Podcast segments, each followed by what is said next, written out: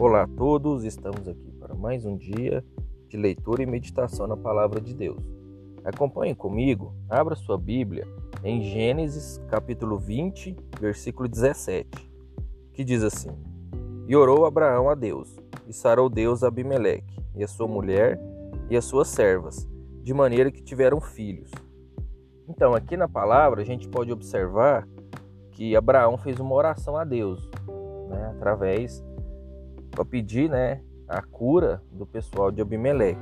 Então, assim, a gente pode observar que a oração, né, Deus ouve, né, a oração.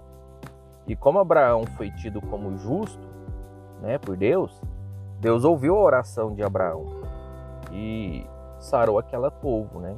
Sarou aquele povo da enfermidade que eles estavam tendo, né? E até abriu a madre, né, que o próprio Deus tinha fechado. Né? Então, foi através da oração. E podemos entender que a oração ela serve para isso, né? Para que a gente peça algo a Deus. Que a gente possa pedir através de outra pessoa, de um povo, né?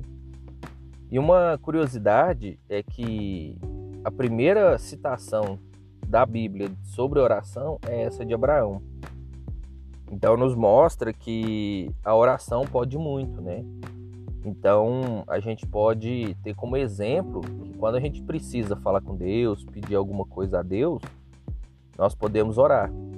Né? Nós oramos a Deus e Ele vai nos ouvir, assim como Ele ouviu Abraão. Né? A questão é que a gente possa ser, a gente possa crer, né? a gente crê, né, em Cristo, né, que é o Filho de Deus, para que a nossa oração seja ouvida, né? E aí a gente pode ter o nosso pedido atendido. Né? Que a gente possa entender né, que através da oração nós podemos nos conectar com Deus. Tá? E que a gente possa viver dessa forma, né? É, pensando que quando a gente precisa de algo, a gente pode orar e Deus vai ouvir. Tá bom?